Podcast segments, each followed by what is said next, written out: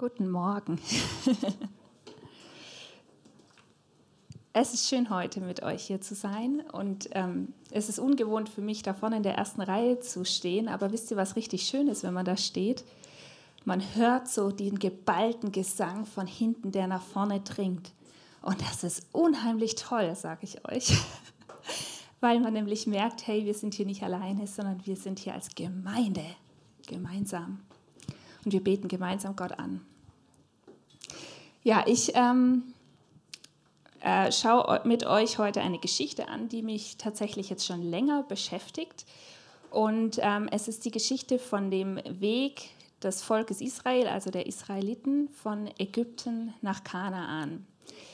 Ich gehe davon aus, die allermeisten von euch kennen diese Geschichte und es ist eine sehr lange Geschichte. Deswegen werde ich zwar immer wieder umreißen, einzelne ähm, Teile dieses Weges umreißen, aber ich kann natürlich nicht den kompletten Weg anschauen. Es ist auch eine sehr dichte Geschichte. Ähm, aber ich werde Stationen herausgreifen, und zwar solche Stationen, bei denen ich mich gefragt habe, ähm, was können wir als Gemeinde daraus mitnehmen? Und wenn ich hier meine Predigt nenne als Volk mit Gott unterwegs, dann heißt es eigentlich, wir sind Teil dieses Volkes. Ja? Also wir schauen jetzt die Geschichte an über das Volk Israel, aber wir sind Teil dieses Volkes Gottes, das mit ihm unterwegs ist. Ja, ähm, zunächst mal müssen wir uns erinnern an die Ausgangssituation. Und die Ausgangssituation ist der Bund, ähm, den Gott mit Abraham geschlossen hat. Und dieser Bund enthält ja ganz vieles, also auch dieses, ich werde dich zu einem großen Volk machen, so zahlreich wie die Sterne am Himmelszelt. Und ein Teil dieses Bundes ist auch, dass er sagt, und ich will dir und deinem Geschlecht nach dir das Land geben, darin du ein Fremdling bist. Das ganze Land Kanaan zu ewigem Besitz und will ihr Gott sein. Aber Abraham, Isaac, Jakob und die Söhne Jakobs landen in Ägypten und sind dort über 400 Jahre lang. Sie werden versklavt, sie sind dort unterdrückt in Ägypten, sie sind fremdbestimmt, über 400 Jahre lang. Und nach diesen 400 Jahren meldet sich Gott plötzlich bei Mose. Er meldet sich im brennenden Dornbusch und die Frage ist ja, warum meldet sich Gott jetzt plötzlich bei seinem Volk? Und wir lesen in 2. Mose 3, Vers 7, dass Gott sagt, Gesehen habe ich das Elend meines Volkes in Ägypten und sein Geschrei wegen seiner Antreiber habe ich gehört. Ja, ich kenne seine Schmerzen. Außerdem steht in 2. Mose 6, Vers 4, und ich habe an meinen Bund gedacht, den Bund, ihnen das Land Kana anzugeben. Das heißt, wir haben hier zunächst mal äh, schon die erste Feststellung, die ich einfach festhalten möchte. Dieser Gott, mit dem wir es hier zu tun haben, ist ein Gott, der sagt, ich sehe und höre euch. Ich sehe und höre euch. Ich habe euch nicht vergessen und ihr seid mir nicht egal. Und ich habe die Zusagen, die ich euch gegeben habe, nicht vergessen. Und dann offenbart er Mose seinen Plan Ihr seht, ich werde euch heute durch ganz, ganz viele Bibelstellen durchpeitschen. ich habe richtig viele Folien. Ähm, aber das ist wichtig, damit wir diese Gesamtheit verstehen, ja, von diesem Weg, den sie gehen. Gott offenbart ihnen seinen Plan und dieser Plan hat für mich so drei große Bestandteile. Der erste Bestandteil ist, ich bin herabgekommen, um es, also mein Volk, aus der Gewalt der Ägypter zu retten. Das heißt, er will sie in die Freiheit führen, aus der Gefangenschaft heraus in die Freiheit führen. Der zweite Teil dieses Plans und es aus diesem Land hinaufzuführen in ein gutes und geräumiges Land, in ein Land, das von Milch und Honig überfließt, an den Ort der Kanaaniter, Hethiter, Amoriter, Persiter, Heviter und Jebusiter. Das ist der zweite Teil, ja. Also er will sie in die Freiheit führen, in die Freiheit führen in ein gutes Land. Aber was wir hier ganz schnell überlesen, ist, dass dieses Land noch kein freies Land ist. Er führt sie zwar in die Freiheit, aber das Land, wo er sie hinbringen will, ist noch kein freies Land, sondern es gehört noch anderen. Und das offenbart er ihnen, das sagt er ihnen von vornherein. Das ist kein Geheimnis. Gott sagt nicht, ich bringe euch in ein Land, in dem Milch und Honig fließt, Punkt. Nein, er sagt, ich bringe euch in ein gutes Land, wo Milch und Honig fließt, an den Ort der Kanaaniter, Hethiter und so weiter. Das müssen wir so ein bisschen im Hinterkopf behalten, denn nachher verhalten sich die Israeliten, als hätten sie davon noch nie was gehört. Der dritte Teil dieses Plans ist, Das lesen wir in 2. Mose 6, Vers 7. Ich will euch mir zum Volk annehmen und will euer Gott sein, und ihr sollt erkennen, dass ich der Herr, euer Gott bin. Das heißt, Gott geht es nicht nur darum, sie in die Freiheit zu führen, es geht ihm nicht nur darum, sie in ein neues Land zu bringen, sondern es geht ihm darum, dass sie wirklich zu seinem Volk werden. Er erwählt sie als Volk und er wünscht sich aber auch, dass sie erkennen, dass er ihr Gott ist, dass sie erkennen und ihn annehmen, ihn erwählen. So wie er sie erwählt hat, wünscht er sich, dass sie ihn auch erwählen als ihr Gott. Und dieses Wort erkennen, das hier gebraucht wird, das wird in der Bibel auch in sehr ähm, intimen Kontexten verwendet. Also gerade wenn es um die Intimität zwischen Mann und Frau geht, dann wird dieses Wort erkennen verwendet. Das heißt, was Gott hier sich wünscht, was Teil seines Plans ist, dass ähm, dieses Volk mit ihm in eine, eine sehr enge, nahe Beziehung tritt, in eine intime Beziehung tritt. So, das sind die drei Teile des großen Plans, den er Mose offenbart. Und dann hat, das ist der langfristige Plan sozusagen. Und dann hat er noch einen kurzfristigen Plan, den er auch Mose mitteilt. Und diesen Plan teilt Mose dann sowohl auch den Israeliten mit, als auch dem Pharao. Er geht zum Pharao und sagt, ähm, unser Gott ist uns erschienen und er befiehlt dir, lass mein Volk ziehen. So lass uns nun drei Tagesreisen weit in die Wüste, Wüste ziehen, damit wir Jahwe, unserem Gott, opfern. Das steht in 2. Mose 3, Vers 18. Was mir in diesem, diesem kurzfristigen Plan aufgefallen ist, ähm, dass die Marschroute, die Gott hier ausgibt, von vornherein in die Wüste führt. Davor sagt er noch, ich führe euch in ein, ein gutes Land, ja, ich führe euch raus, aber die Marschroute, die er von Anfang an kommuniziert, er ist total transparent, ja, also er verheimlicht gar nichts. Er sagt nicht, hey, danach wird alles happy clappy, super toll. Nein, er sagt von Anfang an, ich führe sie in die Wüste. Und zwar, zwar drei Tagesreisen weit in die Wüste hinein, mit dem Plan, dass sie dort ihrem Gott opfern. Anderes Wort für Opfern ist auch, sie sollen Gottesdienst abhalten. Das heißt, er wünscht sich, dass sie in der Wüste einen Gottesdienst für ihn abhalten. Das behalten wir jetzt mal im Hinterkopf. Was Gott dann noch macht, ist, er stellt sich Mose und später auch seinem Volk vor, indem er sagt, ich bin der ich bin. Ich bin Jahwe, der Gott eurer Väter. Das ist mein Name in Ewigkeit.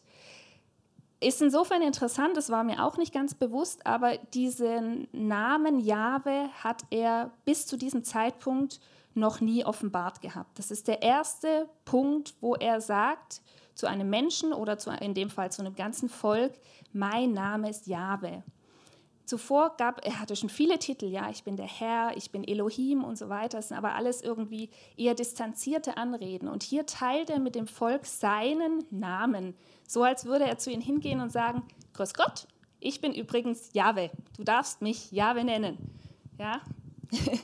Ich habe so überlegt, wie war das bei mir, als ich jetzt zum Beispiel in ein neues Kollegium gekommen bin vor einem Jahr. Am Anfang war ich die Frau Binz. Ja, dann lernt man die Leute so ein bisschen kennen. Dann sage ich irgendwann, ich bin Corinna und wir sprechen uns mit Vornamen an. Inzwischen kenne ich ein paar noch besser und habe gesagt, ihr könnt mich Cory nennen, weil das für mich mein persönlichster Name ist.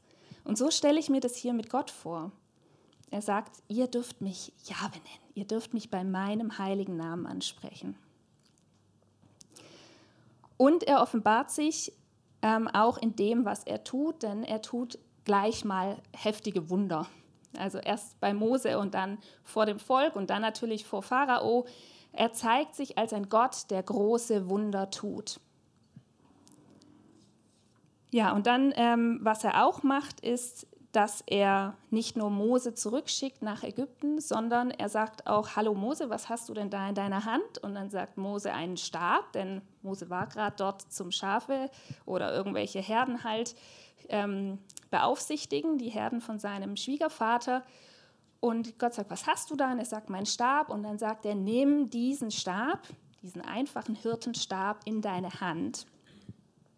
Damit sollst du Zeichen tun, das heißt, er nimmt etwas, was Mose sowieso schon hatte, und funktioniert es um und gibt dem eine neue Bedeutung. Er sagt, das ist jetzt ein Instrument für Wunderzeichen, damit auch ein, ein Beweismittel letztlich für den Beistand Gottes. Denn immer wenn die Israeliten an ihm gezweifelt haben oder auch der Pharao gesagt hat, ja, wer sagt denn das, ja, dass ich sie ziehen lassen soll, dann tut er Wunder mit Hilfe von diesem Stab. Und der Stab ist tatsächlich, ich habe die gesamte Geschichte gelesen, bei fast allen Wundern irgendwie beteiligt. Also Mehrteilen und Schlange und was weiß ich was. Es, dieser Stab kommt kontinuierlich vor. Und dieser, Zeichen ist, äh, dieser Stab ist gleichzeitig auch ein Zeichen der Autorität, die Gott Mose verleiht. Ähm, Mose und später auch Aaron, denn äh, Mose bittet ja Aaron, dass er, oder Gott, Mose bittet Gott, dass er Aaron ihm zur Seite stellt. Ja? Das heißt, dieser Stab wird entweder von Mose getragen oder von Aaron. Ähm, die haben mit diesem Stab auch ein Zeichen für die Führung dieser Herde von Gott verliehen bekommen. Ja, dann tut Gott das, was er angekündigt hat. Das will ich ganz schnell überspringen. Ja, er tut diese zehn Plagen kommen davor. Er tut große Wunder. Ähm, das Einzige, was ich da kurz herausheben möchte, ist, dass mir aufgefallen ist, dass der Pharao in seinem Verhalten ein Muster zeigt. War mir nicht bewusst, aber wenn man sich das anschaut, der Pharao am Anfang ist er komplett dagegen, ja, und dann mit jeder weiteren Plage merkt er, oh, es wird immer unangenehmer und ähm, bittet dann Mose, bitte bete bei deinem Gott dafür, dass diese Plage aufhört. Ich werde euch auch ziehen lassen, ich mache das, ja, ja, ich, ich lasse euch ziehen. Und sobald Mose gebetet hat und die Plage weggegangen ist, hat er wieder alles vergessen, was er vorher versprochen hatte. Und ich, dieses wiederkehrende Muster finde ich insofern interessant, weil die Israeliten, die ja über 400 Jahre in Ägypten waren, sich später ganz oft genauso verhalten. Sie haben da ein ägyptisches Muster übernommen. Wenn es ihnen schlecht geht, wenn sie in Not sind, dann schreien sie zu Gott, bitten ihn, dass er diese, diese Not wegnimmt. Und sobald sie weg ist, haben sie alles vorher vergessen was sie ihm versprochen hatten und ähm, das Bekenntnis, das sie ihm gegeben hatten. Genau, ich habe mich einfach gefragt, ob sie das vielleicht in Ägypten gelernt haben, dieses Verhaltensmuster. Ja, was ich mich auch gefragt habe, ist, warum tut denn Gott all diese Plagen und Wunder und warum zieht er diesen Auszug so in die Länge? Er hätte es ja auch durchaus abkürzen können. Er ist der allmächtige Gott, er hätte sie viel schneller da rausbringen können. Aber er zieht das über zehn Plagen. Und da lesen wir in 2. Mose 9, Vers 14 und 16, damit du Pharao bzw. die Ägypter erkennst, dass niemand auf der ganzen Erde mir gleich ist, um dir meine Macht zu zeigen und damit man auf der ganzen Erde meinen Namen verkündigt. Das heißt, es ist der eine Teil seiner Motivation. Es geht ihm um eine Offenbarung ähm, vor der ganzen Welt, eine Verherrlichung seines Namens vor der ganzen Welt. Und der zweite Teil ist, so werdet ihr, das ist an die Israeliten gerichtet, erkennen, dass ich der Herr bin. Das heißt, er möchte auch seinem Volk zeigen, seine Macht zeigen und seine, sein Wesen zu einem gewissen Teil offenbaren durch das, was er tut. Und ich glaube, das ist schon der erste ähm, Teil dessen, dass er sich wünscht, dass sie nicht nur Furcht vor ihm haben, sondern dass sie gleichzeitig auch ein Vertrauen zu ihm entwickeln, dadurch, dass sie zehnmal erleben, er kündigt etwas an und er tut das, was er angekündigt hat, zehnmal hintereinander. Dann geht es weiter. Ähm, da bei der zehnten Plage lässt Gott die Israeliten das Passafest feiern. Und dann führt Gott sie zum Kampf gerüstet. Das steht in 2. Mose 13, Vers 18, aus Ägypten heraus zum Schilfmeer. Mir ist aufgefallen, dieses zum Kampf gerüstet. Ja, warum macht er das? Rede ich gleich nochmal drüber. Und dann aber auch, was mir auch nicht ganz klar war, ist, dass ähm, da steht, der Herr aber zog vor ihnen her, bei Tag in einer Wolkensäule, um sie auf dem Weg zu führen, und bei Nacht in einer Feuersäule, Säule, um ihnen zu leuchten. Ich dachte irgendwie immer, bin jetzt schon länger Christ, ja, aber ich dachte irgendwie immer, dass diese Wolken- und Feuersäule erst dann in dieser Wüstenwanderzeit da ist. Stimmt aber gar nicht, sondern ab dem Moment, wo sie Ägypten verlassen, von Anfang an ihrer Reise, ihres Weges, war die sichtbare Gegenwart Gottes da in dieser Wolken- und Feuersäule und die ist auch nicht gewichen. Die war immer permanent da, diese ganze Zeit über. Und sie hat ihnen gezeigt, wo sie hingehen sollen. Und sie führt sie dann zunächst, also Gott führt sie dann zunächst ähm, ans Rote Meer. Und als die Ägypter dann den Israeliten nachjagen, da machen sie Mose Vorwürfe. Und sie sagen dann, dass sie plötzlich doch eigentlich, eigentlich wollen sie lieber in Ägypten bleiben, eigentlich wollen sie lieber dem Pharao dienen. Und Gott sagt dann durch Mose zu ihnen, fürchtet euch nicht, steht und seht die Rettung des Herrn, die er euch heute bringen wird. Der Herr wird für euch kämpfen, ihr aber werdet still sein. Was ich hier herauslese ist, zum einen, ihr habt keinen Grund, euch zu fürchten. Ja? Zum anderen aber auch, der Herr wird für euch kämpfen, heißt für mich, das jetzt, was jetzt kommt, ist noch nicht euer Kampf. Das ist noch nicht euer Kampf, das ist mein Kampf hier mit den Ägyptern. Ähm, und ihr mögt zwar äußerlich kampfbereit sein, ihr seid vielleicht so angezogen, als wärt ihr kampfbereit, aber euer Inneres ist noch gar nicht kampfbereit. Ja? Ihr habt innerlich noch eine Haltung der Furcht und ihr habt innerlich auch noch kein Vertrauen in meine Führung, dass da, wo ich euch hinführe, dass, dass das richtig ist, ja? also dass ich das gut mache, wo ich euch dahin führe. Und deswegen sagt er, das ist jetzt mein Kampf. Ihr braucht nicht kämpfen, ich kämpfe für euch. Und ihr sollt einfach nur daneben stehen, zuschauen schaue zu und lerne, so ungefähr, und still sein. Das ist manchmal ganz schön schwer, das auszuhalten, dass Gott etwas tut und wir jetzt nicht aktiv werden müssen. Und Gott tut es ja auch. Also er, er hält sich dran, er geht dann mit dieser Wolkensäule hinter die Israeliten, stellt sich als schützende Wand zwischen sie und die Ägypter, dann teilt er das Meer, sie können trockenen Fußes durch das Meer gehen und sind letztlich dann auf der sicheren Seite. Also, und er vernichtet die Ägypter komplett. Und selbst die Ägypter können das erkennen in diesem Moment, dass das nicht die Israeliten waren, die gekämpft haben, sondern dass der Herr gekämpft hat, dass Gott es war, der gekämpft hat. Da fürchtete das Volk den Herrn und sie glaubten an ihn und an seinen Knecht Mose und sie singen dieses ganz lange Loblied der Israeliten. Das ist ein ganz tolles Loblied und ein Teil dieses Lobliedes ist, er ist mein Gott und ich will ihn preisen. Der Herr ist König für immer und ewig. Was sie hier machen, ist, dass sie zum ersten Mal Gottes Position anerkennen. Sie erkennen an, dass er ihr König ist und sie bekennen sich zu ihm. Das heißt, sie sprechen eine Zugehörigkeit aus. Sie sagen, er ist mein persönlicher Gott. Sie bekennen sich zu ihm. Ja, und dann brechen sie auf vom Roten Meer, vom Schilfmeer und wandern in die Wüste Schur. Und da heißt es, und sie wanderten drei Tage in der Wüste und fanden kein Wasser. Da kamen sie nach Mara, aber sie konnten das Wasser von Mara nicht trinken, denn es war bitter. Und das Volk murrte gegen Mose, was sollen wir trinken? So, jetzt müssen wir uns zurückerinnern an das, was Gott von Anfang an gesagt hat. Er hat von Anfang an gesagt, ich werde sie drei Tage lang in die Wüste führen, damit sie mir dort dienen, damit sie mir dort opfern. Er hatte das von Anfang an ihnen gesagt, dass er das machen wird aber sie hatten es wohl vergessen. Oder diese Zeit in der Wüste, dieses, dieses in der Wüste zu sein und dann kein Wasser zu finden, war so präsent, dass sie sich einfach nicht daran erinnert haben. Und wenn wir ganz ehrlich sind, manchmal denken wir, oh Mann, ihr seid ganz schön doof, oder? Also so im Nachhinein denken wir, ah, komm jetzt, also drei Tage vorher hat er euch noch das Meer geteilt und jetzt seid ihr schon hier am Rummurren. Ähm, das ist so die eine Seite von mir. Und die andere Seite von mir ist, dass ich denke, es ist mega nachvollziehend, oder? Nachvollziehbar. Ich habe echt Mitleid mit denen. Die kommen aus einer total aufwühlenden Zeit, die sie bestimmt aufgerieben hat. Ja? Die waren über Generationen hinweg in Gefangenschaft, was schon sicherlich etwas gemacht hat mit diesen Menschen. Ja?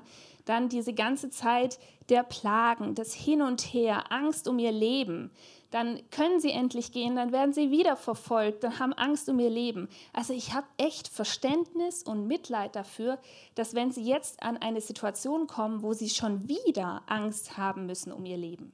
Drei Tage in der Wüste ist ja nicht gar nichts, ja, sondern drei Tage ohne Trinken, da kommst du an den Rand des Todes. Ja. und ich verstehe sie total gut.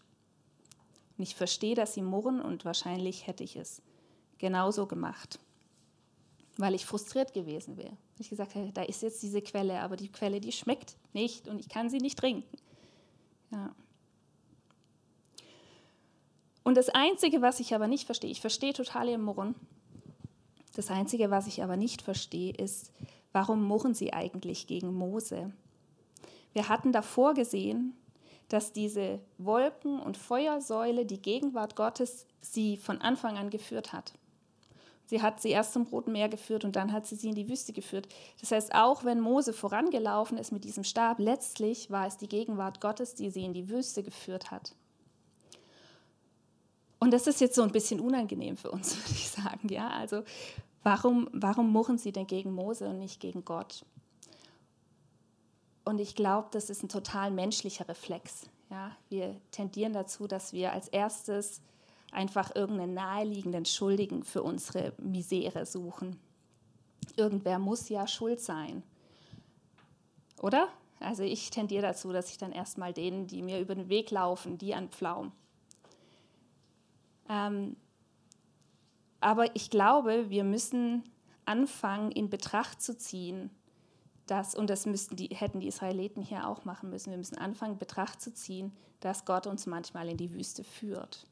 Und ich kann euch nicht sagen, ob er uns als Gemeinde gerade in die Wüste geführt hat oder ob er einfach nur zugelassen hat, dass wir in diese Wüste gekommen sind. Aber unabhängig davon, warum wir da sind, wo wir sind, ja, sollten wir anfangen zu fragen, wozu sind wir da? Was willst du eigentlich mit uns hier an diesem Ort? Und das ist echt hart, oder? Das ist echt schwer. Das so, geht so entgegen unseren Reflexen, entgegen dem, was wir eigentlich gerne machen würden. Und dann habe ich mich weiter gefragt, gut, jetzt haben wir hier dieses murrende Volk. Gott hatte den Plan, er führt sie in die Wüste, er führt sie ins Nichts, in, in einen richtigen lebensfeindlichen Ort und er wünscht sich, dass sie ihn da anbeten. Und dann murren die. Und wie reagiert eigentlich Mose und wie reagiert Gott? Und das möchte ich mit euch jetzt anschauen. Zunächst mal, wie geht denn Mose damit um? Da schrie er, also Mose, zum Herrn und der Herr zeigte ihm ein Stück Holz. Das warf er ins Wasser und das Wasser wurde süß. Ähm, Mose hätte sagen können, Leute, ihr behandelt mich hier total ungerecht. Gott, die Säule ist vorangegangen, die Wolkensäule ist vorangegangen, ihr behandelt mich voll ungerecht. Ähm, er hätte sich aufregen können, er hätte sich verteidigen können, er hätte diskutieren können. Aber was macht er? Er wendet sich direkt an Gott. Er schreit zu Gott. Und das will ich lernen von Mose direkt zu Gott zu gehen. Und was er auch tut, ist, Gott sagt ihm, nimm dieses Holz und tu es ins Wasser und dann wird das Wasser süß und er macht es einfach. Wir sind schon so verkopft manchmal und wir denken, das ist total selbstverständlich. Aber hey, die sind in einer Wüste, da ist ein totes Holz in diesem Holz ist kein Leben. Ja, Mose hätte auch sagen können, Gott, äh, chemische Reaktionen und so, da wird nichts passieren, wenn ich das Holz in das Wasser schmeiß. Wie soll dadurch diese Quelle süß werden? Er hätte zweifeln können. Er hätte sagen können, also sorry, hier, also total irrsinnig, mache ich nicht mit. Ähm, aber er ist gehorsam und er tut es und ich glaube deshalb, weil er Gott inzwischen gut genug kennengelernt hat, dass er ihm vertraut, dass wenn der was sagt, dass das dass er das einfach tun soll, egal ob er es versteht oder nicht. Ja? Das heißt, was man hier auch festhalten kann für sich ist, bei Gott geht es nicht zwangsläufig um Logik, um das, was wir menschlich verstehen. Der steht da drüber. Und ähm, ich glaube auch tatsächlich, dass dieses Holz schon auf Jesus hinweisen sollte. Jesus, der an einem Holz gestorben ist, in dem kein Leben mehr war. Er war wie ein totes Holz, aus dem nichts Neues hätte hervorkommen können. Und aus ihm ist neues Leben entstanden. Also dieses Holz verweist eigentlich schon auf das Kreuz und auf Jesus. Und jetzt die Frage, wie geht Gott damit um? Wir lesen weiter. Er, Gott, sprach zum Volk. Wenn du willig auf die Stimme des Herrn deines Gottes hörst und tust, was in seinen Augen recht ist, dann werde ich dir keine der Krankheiten auferlegen, die ich den Ägyptern auferlegt habe, denn ich bin der Herr, der dich heilt. Da jetzt mal noch nicht weitergeht. Genau, ich habe da zwei Folien. Ähm, zunächst mal, was macht Gott nicht? Er wird nicht wütend. Er straft nicht. Ganz ehrlich, wir denken doch, bei dem Gott des Alten Testaments ganz oft, das ist der Böse, oder? Der ist schnell zum Zorn und äh, schnell wütend und so weiter. Nee, wenn man sich das ganz genau anschaut, dann sieht man, nein, stimmt eigentlich gar nicht. Das braucht ganz schön lange, bis Gott wütend wird. Und an dieser Stelle wird er überhaupt nicht wütend. Und er straft auch nicht.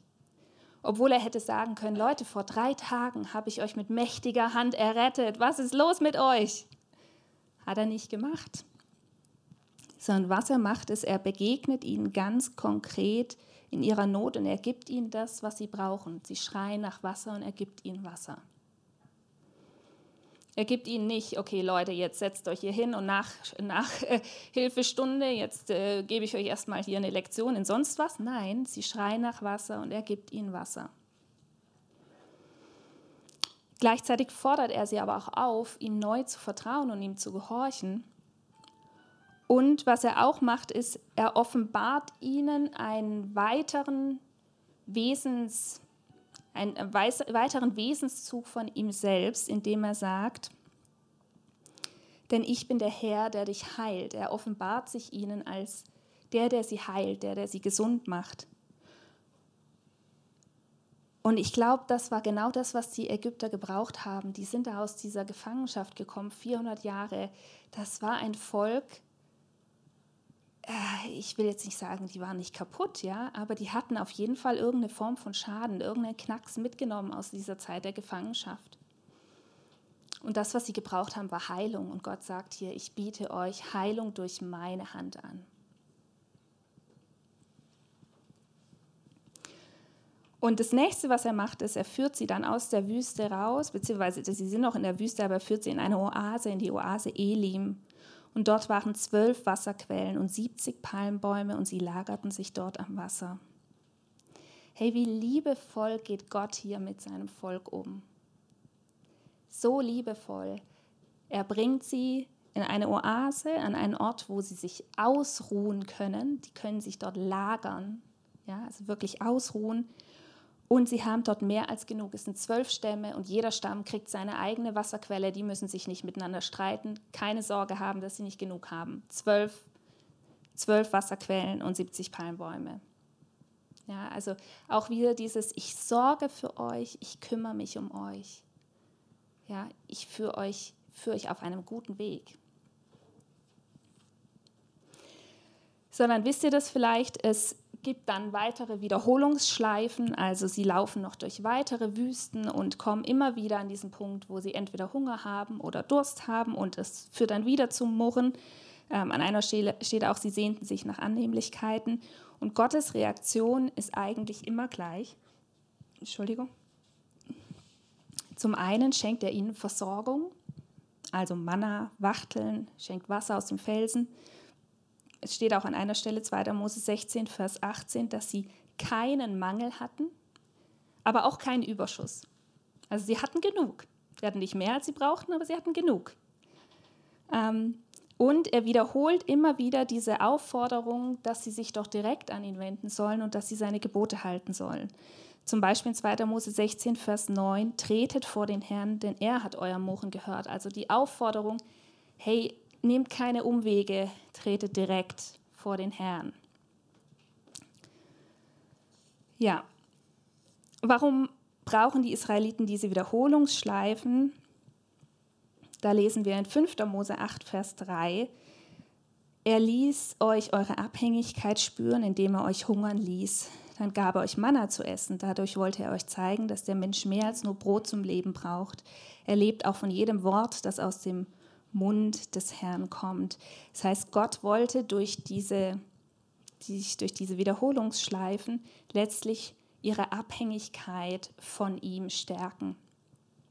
sie darin stärken, dass sie erkennen, dass sie abhängig sind von ihm, viel mehr als von irgendwas anderem. Und ich glaube, wir müssen nicht deswegen hungern und dürsten, auch wenn es manchmal vielleicht ganz gut ist zu fasten. Ähm, aber auch wir sind herausgefordert, immer wieder uns innerlich zu prüfen, von welchen Dingen wir eigentlich abhängen und ob unsere stärkste Abhängigkeit die Abhängigkeit von Gott ist. Und ich habe mal zwei so ein bisschen provokante Fragen aufgeschrieben. Bleibst du deinem Gott treu, selbst wenn er dir deine Annehmlichkeiten wegnehmen würde? Und noch provokanter, ich hoffe, ich kriege jetzt keinen Shitstorm, aber bleibst du ihm auch dann treu, selbst wenn er uns als Gemeinde an einen Ort führt, der nicht unseren Vorstellungen entspricht?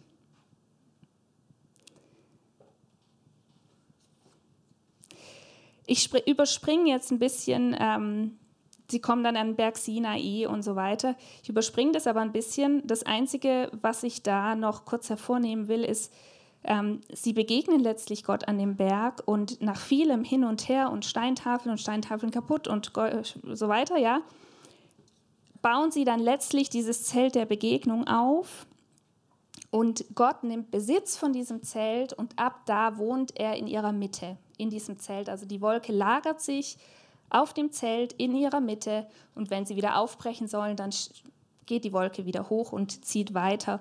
Und ähm, ich finde es total schön, dieses Bild von Gott in der Mitte. Und die hatten eine ganz feste und ganz detailliert festgelegte Anordnung, wie sie sich zu lagern hatten um diese Mitte herum. Also diese Stämme jeweils waren drumherum angeordnet und dann nochmal nach einzelnen Familien und so weiter aufgedröselt. Aber letztlich war immer, wenn sie sich gelagert haben an einem neuen Ort, war das Zelt der Begegnung mit Gott und war Gottes Gegenwart in der Mitte und sie haben sich darum herum gelagert. Er war ihr Zentrum. Und es war unabhängig von dem Ort, an dem sie waren. Der Ort war nicht wichtig, sondern die Art, wie sie sich gelagert haben an diesem Ort. Gut, ich überspringe noch mal ein bisschen ähm, und komme letztlich, ihr seht es auch so ein bisschen an den Symbolen da unten, ich habe diese Weintraube für das Land Kanaan, für das verheißene Land gewählt. Denn nach circa einem Jahr erreichen sie tatsächlich die Außengrenze von Kanaan. Und ähm, also das, dieser Ort Kadesh Barnea, da kommen sie dann nach 40 Jahren wieder zurück nach Kadesh Barnea. Und sie schicken die zwölf Kundschafter aus und sie fallen aber, der Großteil des Volkes, nicht das ganze Volk, aber der Großteil des Volkes fällt wieder zurück in dieses alte Muster aus Angst, mangelndem Gottvertrauen, Murren und so weiter.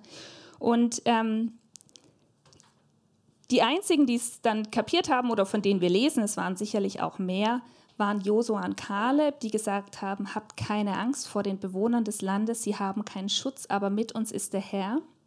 Und Mose sagt auch ähm, in 5. Mose 1, Vers 30, der Herr, euer Gott, geht doch vor euch her. Er wird für euch kämpfen, wie er es schon in Ägypten vor euren Augen getan hat. Ihr habt erlebt, wie der Herr, euer Gott, euch den ganzen langen Weg durch die Wüste bis hierher getragen hat, wie ein Vater sein Kind trägt. Und trotzdem vertraut ihr dem Herrn, eurem Gott, nicht. So, wir erinnern uns an die Situation, wo sie am Roten Meer standen und wo Gott gesagt hat, ich kämpfe für euch, steht und seht zu und seid still, wie ich für euch kämpfe. So, jetzt aber wären sie an der Stelle angelangt, wo es tatsächlich darum gegangen wäre, dass sie selbst kämpfen, ja, weil sie hätten dieses Land einnehmen sollen, erobern sollen. Es war ein besetztes Gebiet. Aber viele von dem Volk hatten nach wie vor innerlich nicht die Haltung zum Kämpfen. Was sie gebraucht hätten, wäre, dass sie erkennen, wie Josua und Kaleb, dass es gar nicht darauf ankommt, wie groß die dort sind in dem anderen Volk. Ähm, dass es überhaupt nicht darauf ankommt, wie stark sie selbst sind, ob sie sich bereit fühlen, dieses Land einzunehmen. Darauf kommt es nicht an, sondern sie hätten lernen sollen bis dahin, dass Gott vorausgeht, dass sie ihm vertrauen können und dass er mit ihnen kämpft. Und in dieser Haltung hätten sie dieses Land einnehmen können und sie werden es dann 40 Jahre später auch einnehmen in dieser Haltung. Aber leider, leider hatten sie oft noch nicht dieses Vertrauen in Gottes Führung, dieses Vertrauen, dass er mit ihnen geht und ihnen vorausgeht. was dann dazu geführt hat, dass sie wieder nach vielem Hin und Her ähm, letztlich wieder die andere Richtung eingeschlagen haben. Sie sind wieder Richtung Rotes Meer und mussten fast 40 Jahre in der Wüste herumlaufen, bis diese Ägypten-Generation abgelöst war. So, jetzt habt ihr, geh noch mal eins zurück, bitte. Ähm, ich weiß, ich habe euch jetzt sehr viele Bibelstellen zugemutet und ich hoffe, ähm, dass ihr, ihr müsst es jetzt nicht alles noch rekapitulieren können, aber dass ihr einzelne Dinge herausgreifen konntet, wo ihr sagt, daran möchte ich mich erinnern. Ja, oder da, an der Stelle brauche ich vielleicht Korrektur in meinem Innersten. Und ich habe bei dieser Beschäftigung mit diesem Weg, den Gott mit dem Volk Israel gegangen ist, habe ich immer wieder gemerkt, wie er mir selbst Fragen stellt. Ja? Wie er das, was er mit den Israeliten gemacht hat, nimmt und sagt, hey, wie sieht es bei dir aus? Glaubst du das eigentlich? Ja? ist schön, wenn du darüber nachdenkst, ob die Israeliten das gut gemacht haben oder nicht. Wie sieht es mit dir aus? Und ich habe fünf Fragen für mich herausgeschrieben, die ich mir selber gestellt habe. Und ich glaube, diese Fragen müssen wir uns auch stellen als Volk, das mit Gott unterwegs ist. Die erste Frage ist, glaubt ihr daran, dass ich euch höre und sehe? Dass ich für euch sorge und ihr in meiner Nähe alles habt, was ihr braucht? Die zweite Frage ist, wollt ihr mich wirklich kennenlernen, mich von ganzem Herzen suchen? Das ist eine Frage, die Gott bei mir immer wieder wiederholt. So diese Frage, willst du mich oder willst du nur meine Segnungen? Willst du nur, dass es dir gut geht? Oder willst du wirklich mich? Ja, ich will, ich will Nähe mit dir, ich will Intimität mit dir. Danach sehne ich mich. Oder willst du nur das, was ich dir gebe? Die dritte Frage ist, glaubst du daran, dass ich heute noch derselbe bin wie damals? Dass ich heute noch heilen kann, dass ich der bin, der dich heilt und mächtige Wunder tue? Vertraut ihr mir, dass ich euch in ein gutes Land führe, selbst wenn der Weg durch die Wüste geht? Und die letzte Frage, glaubt ihr daran, dass ich für euch kämpfe und seid ihr bereit, auf mein Wort hin auch zu kämpfen, um das Land einzunehmen? Und wir singen jetzt ein Lied und dieses Lied heißt Same God. Ähm, da steckt ganz viel drin in dem Lied. Letztlich geht es in diesem Lied darum, ein Bekenntnis auszusingen, dass wir noch heute glauben, dass er derselbe Gott ist wie damals, derselbe Gott, der diesen Bund mit Abraham, Isaac und Jakob geschlossen hat, derselbe Gott wie der Gott Moses, derselbe Gott wie der Gott von David, derselbe Gott, Jesu Gott, ja. Also können wir das aussprechen, dieses Bekenntnis, du bist derselbe Gott. Und ich glaube an dich, an genau diesen Gott glaube ich. Und in der Bridge ähm, ist ein Teil, den ich total berührend finde, nämlich You heard your children then, you hear your children now. Die Übersetzung ist übrigens in der TL-App dank Olli. Ähm, du hast deine Kinder damals gehört, du hörst sie auch heute noch. You answered prayers back then and you will answer now. Du hast damals die Gebete erhört. Du erhörst sie auch heute noch. You were providing then, you are providing now. Du hast sie damals versorgt. Du versorgst auch uns heute noch. You moved in power then, you, God move in power now. Du hast deinen Arm damals mächtig bewegt. Bewege deinen Arm heute auch noch in großer Macht und Kraft. You were a healer then, you are a healer now. Du warst damals ein Heiler. Du heilst uns heute auch noch. You were a savior then, you are a savior now. Du warst damals der Erlöser für das Volk Israel. Du bist auch unser Erlöser heute. Genau, und ich möchte euch einladen, dass ihr persönlich dieses Lied ähm, singt. Und ich möchte aber auch uns einladen, dass wir als ganze Gemeinde dieses Lied gemeinsam singen als Bekenntnis zu unserem Gott und dass wir gemeinsam das aussprechen. You are the same God.